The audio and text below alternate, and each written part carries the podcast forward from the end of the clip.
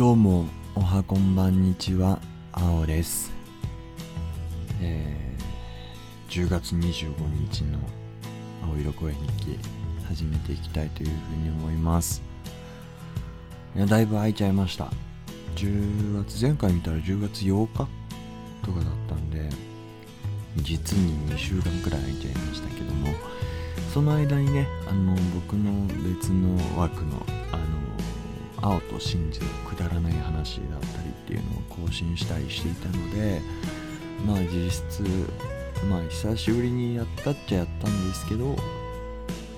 まあそんなに空いてないかなって思ったり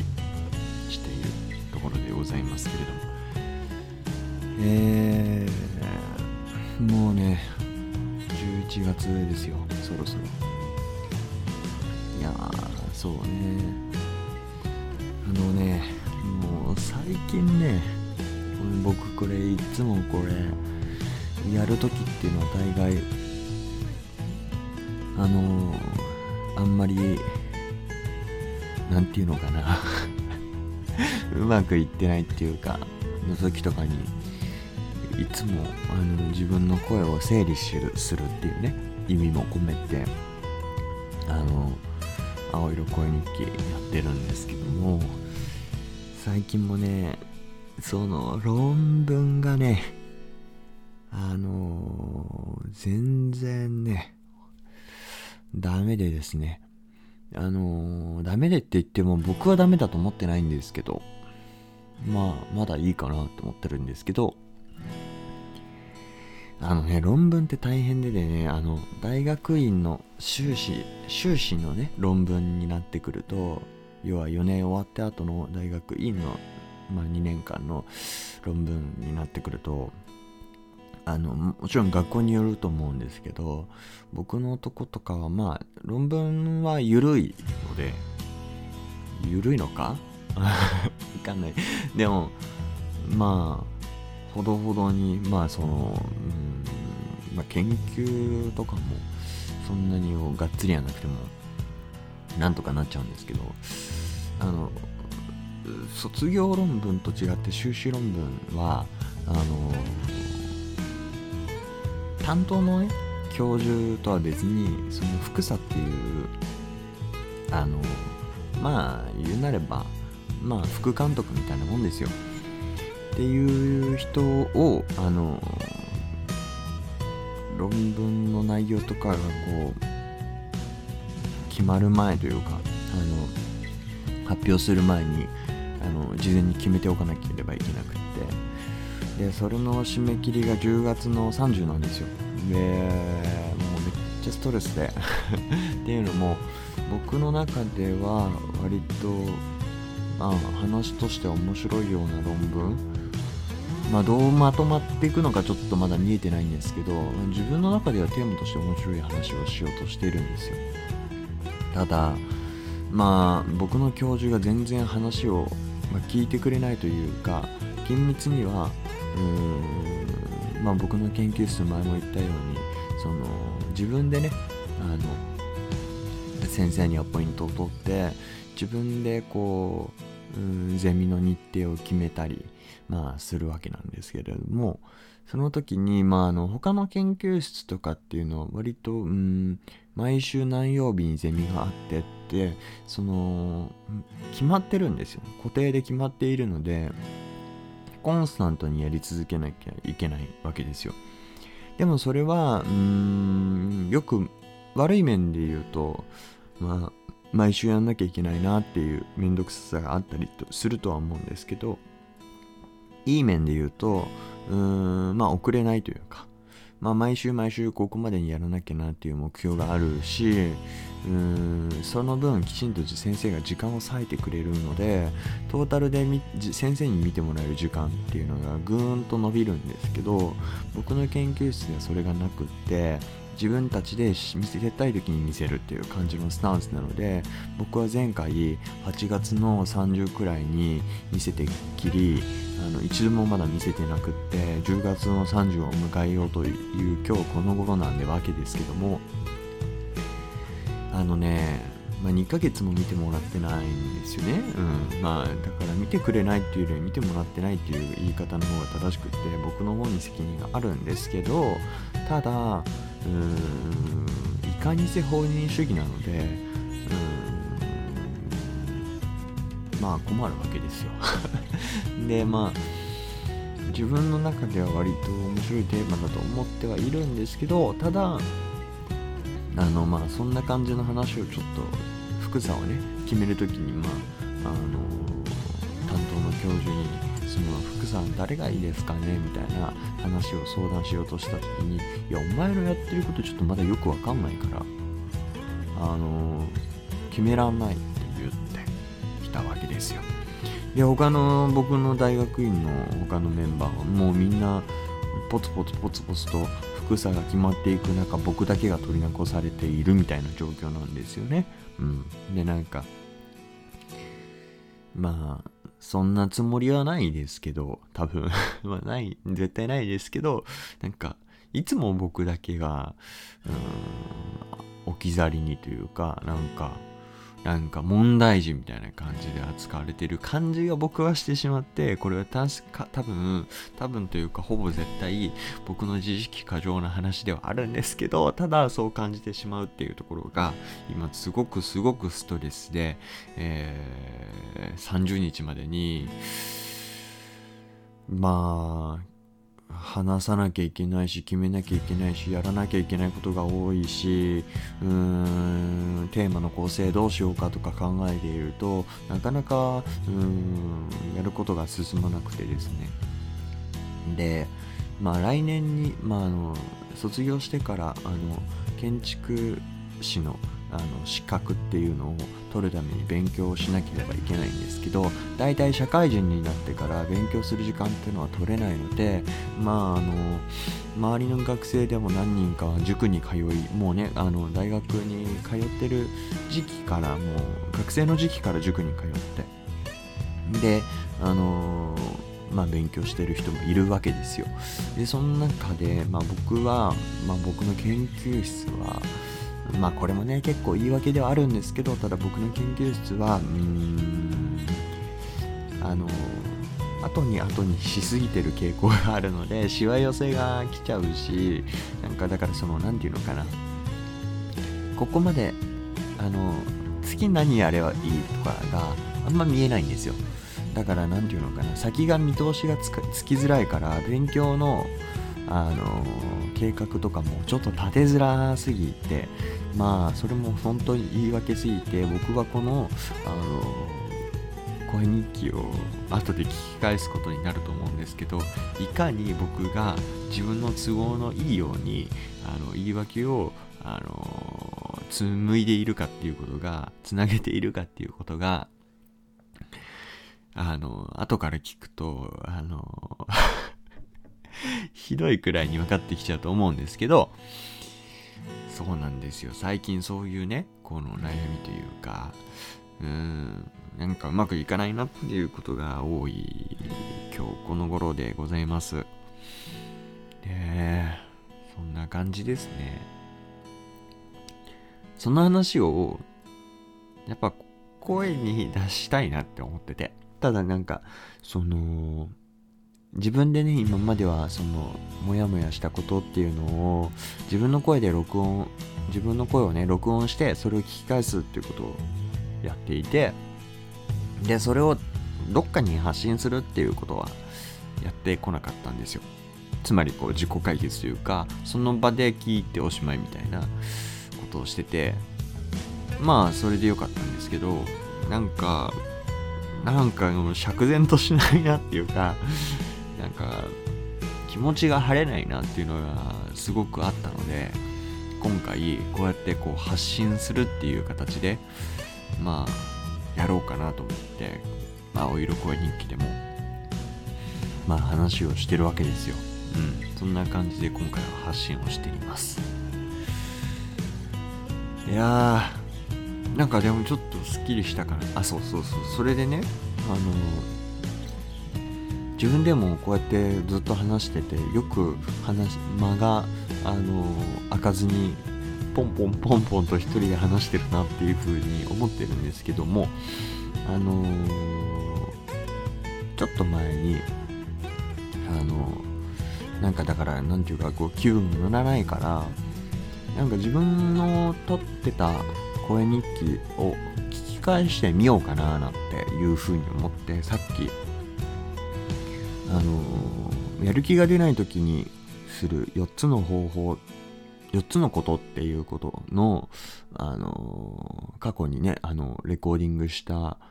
自分の声日記を聞き返してたんですけど、そしたらなんか、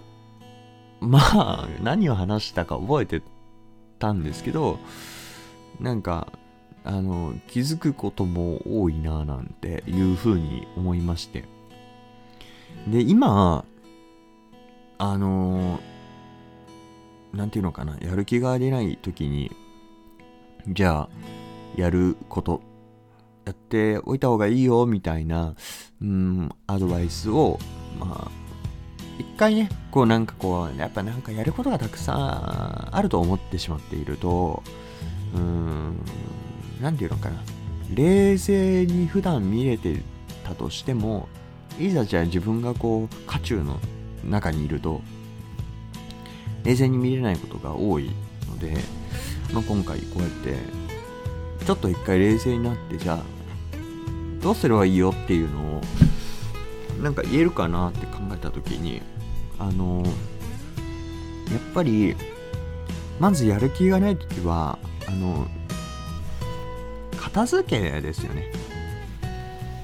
あの鈴木敏夫さんも言ってるしまああの僕も以前に何回かこの話はしたんですけどやっぱりまあ断捨離まではいかなくてもいいと思うんですけどうん目につくところのものをまずは片付けていくっていうことが大事だと思っていてでこれ騙されたと思ってやっぱやんなきゃいけないなって思ったんですよ今僕も。あのー、ねだからあの片付けをしている間になんかね頭も整理されてくるんですよね。なんかさっきまでこれとこれとこれとこれとこれやんなきゃいけないんでうねうみうみうにうにうにって考えてたものがちょっとせあのー、身の回りの目につくものを片付けていくと自然とあなんか一番やんなきゃいけなかったのってどれだったんだっけ？これとこれってまとめれたっけ？みたいなことが冷静に見えてくるような感覚が少し前にあってなのでまあそれはすごい大事なのかなってやっぱ思ったしただねあの僕も多いんですけどあの片付けをしなきゃいけないって分かっててもそこのスイッチが入らないって多いんですよね。うんなんか片付けしなきゃいけないのは分かってるけどこんなにあるとちょっとやだなみたいなねそれすごく分かってまあ僕はそうないうことがすごくあったので。って言った時に、じゃあ、自分は何を言ってあげられるかなっていうことを考えてたんですけど、やっぱり、あのー、一つはね、あのね、やっぱり、あの、まあ、自分の、僕はこれちょっと、あの、なんかまだうまく説明できないんですけど、まあ、自分の、うーん、裏切れない音楽とか聞くっていうのとかは大事なのかな。つまりその一番何か自分からやろうとせずに動く発信というかきっかけっていうのが一番簡単に自分から動かずにできるのってまあ誰かから何かを言ってもらうことなんですよね多分僕は思うんですけど。ってなるとじゃあ例えば自分がどうしてもこの曲を聴いたら絶対にあの何か動かなきゃいけないっていうようなもうこの曲は信じあの裏切れないっていうような曲とかアーティストとか僕の場合はあのまあねあのバイオレット・エヴァーガーデンのサウンドトラックとかっていうのは、まあ、聞きますけど、まあ、それよりもうん、まあ、それよりもっていうか僕ね、あの、YouTube で、まあ、以前、その鈴木敏夫さんが、その、あの、仕事と掃除は似てるんだよって。だからしゅあの仕事するにはまず掃除をしないとあかんぜよっていうねことを言ってたことがあって。すごい胸に刺さるなっていうかもう思ったし鈴木さんにそれ言われてるのに俺片付けしないのってどうなのみたいないうモチベーションっていうかいう思考回路に持っていくことができたので僕はやっぱりそのじゃあ何を聞いたらあの片付け始めるかなとか考えた時にやっぱり鈴木さんのそういうプロフェッショナルのねうん。確かプロフェッショナル仕事のなんだっけな情熱大陸かな？うん。まあそんなやつですけどそれの音源を聞くようにしていました。うん、まあそこまでそれを再生するのすらめんどくさくなってしまうことも多々あると思うんですけど。でもあの簡単なそれこそ僕まあ別に僕の声日記でもいいですけど例えば他のなんだろうな他の人のラジオとか。うん。なんかラジオってラジオしながら音楽あの掃除するって決めるとあの今日もしこの面白い話が聞けるかもしれないっていうことで掃除をするっていうようなサイクルができていくとこれいいのかなって思うんですよね。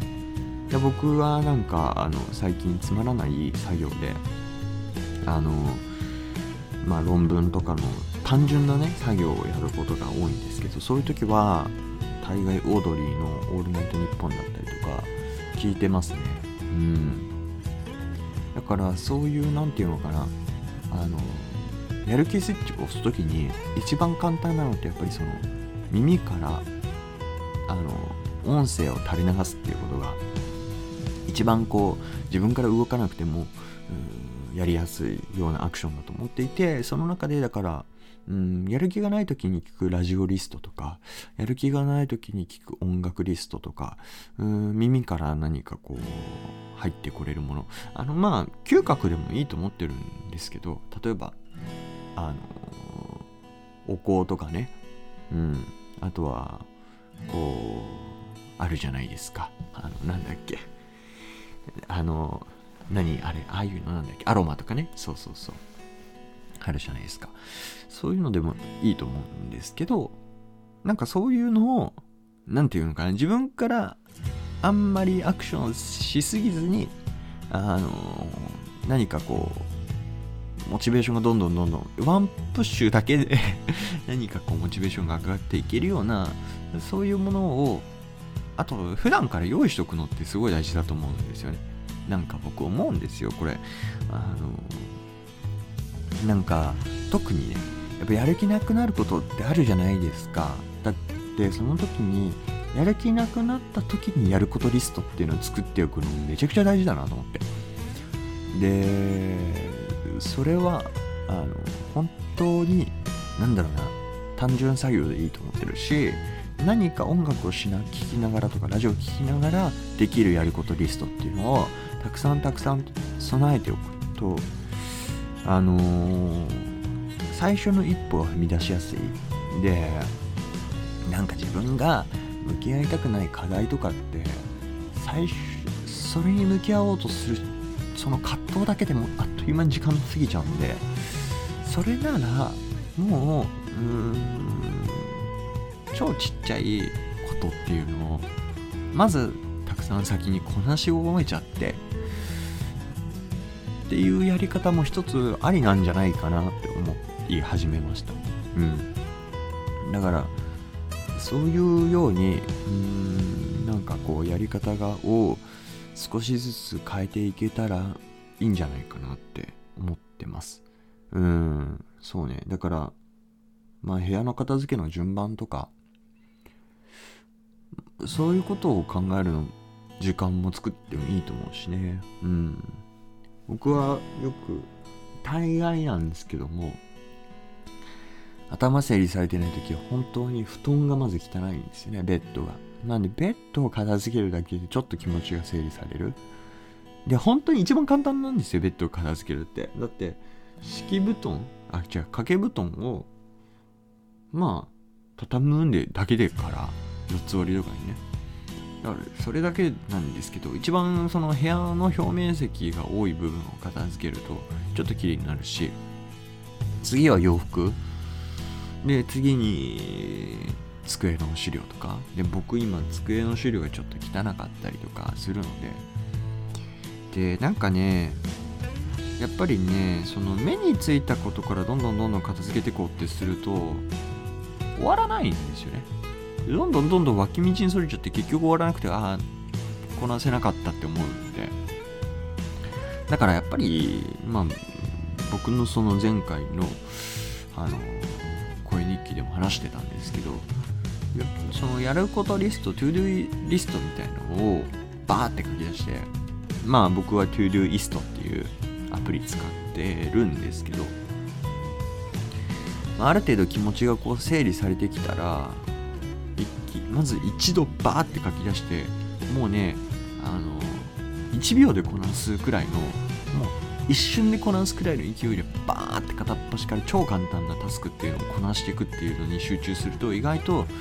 ゲーム感覚で気持ちがすっきりするんじゃないかなって思い始めました。でねやっぱりねやる気がない時っていうのはねあのあれだと思うんですよね。声に出すことがやっぱ大事かなっていう。今あの21分くらい22分くらい話し始めてますけどようやく気づき始めたというかうーんなんかちょっと気持ちがすっきりしてきたなって思い始めてきました。うん。なのでなんか僕最近あの大学院のあのティーチングアシスタントっていう先生のアシスタントで TA っていうのがあるんですけど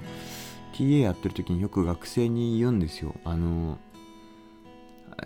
まあ僕が本当にそうだったんであれだったんですけど一発でこう完成したもの出し切ろうとしなくていいからあのもう間違える前提で3案4案くらいね建築の話で。3案4案くらいあの考えてこの中で僕はこれがいいと思ってるんですけどどうですかっていうような聞き方をするっていうのが大事だよって話をしててなんかあの1個にねなんかこの正解を1個で絞ってこれを出す完璧にしていこうって思うとやっぱりね辛いんですよ。で僕今それになってんのかなって話しててちょっと思ってなんかこの何て言うのかな誰にも文句言われない誰にも非難されない最最強っていうか一つの正解みたいなのを求めてまあそれを出そうとしすぎると辛いんですよ。辛くて全然うまくいかなくてどんどんどんどん自己嫌悪感に陥ってくる。で僕あのまあその簡単にこう打つっていうような言葉僕が使うのは良くないと思うんですけどただ僕もネガティブになることはめちゃくちゃあってまあ打つっていうと本当に打つで困ってる人にとってに対してすごい失礼かもしれないのであんまり打つってことは言えないですけどでも気持ちが沈んで鬱になること鬱のようになることって僕も全然あってむしろめちゃくちゃあると思ってるんですよ。自覚してる感じなんですよ。でだからこそあの心配だからこそそうならないようにってのを結構考えてるしまあ、考えてるというか、だからもう傷つきたくないんですよね、基本的に。なんか、本当に自尊心が高いなって思っちゃってるんですけど、なんだかんだ自分、だからあれなのかな、鬱になるやすい人は自尊心は高くないのかなうん、わかんないですけど。なんかね、だから本当に自分が傷つきたくないっていう気持ちがもう何より先に来ちゃって。例えば何かこううんこれをね先生とか親に見せたらもう少し成長するとかそういうのってあると思うんですけどでも言い方がきつかったらカチンとくるじゃないですか。僕はカチンとくるし傷つくし。それは良くないと思ってるんですよね。うん。いくら自分のために思って言ってくれてても自分が傷つくんだもんっていうようなおっちゃま思考なのでだから傷つけられるのが嫌なのでどうにか傷つかないようにっていうような戦略を割と日々悩んでいるんですよね。ビクビクしてるんですよね。んでまあ僕の性格はそういうのがあるっていう話です。全然まとまんなかった。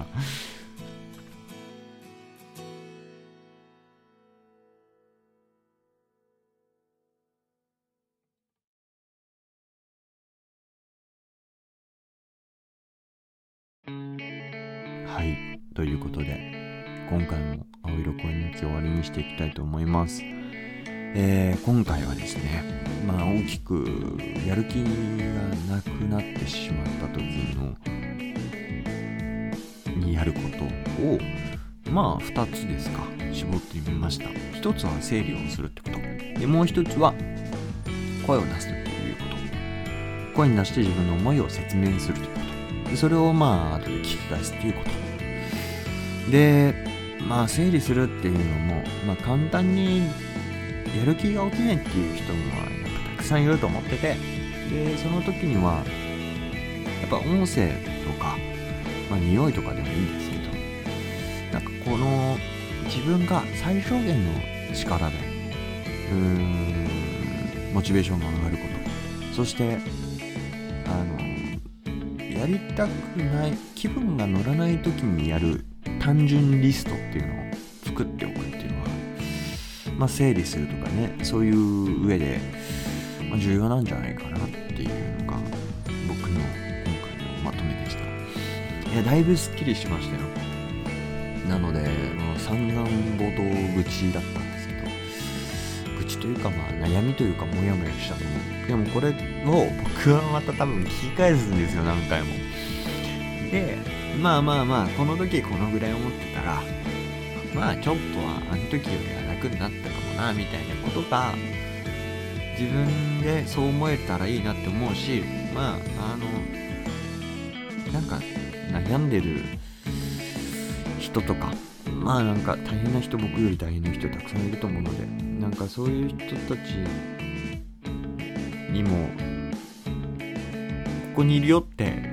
気づいてもらえたら嬉しいなって。バイバーイ。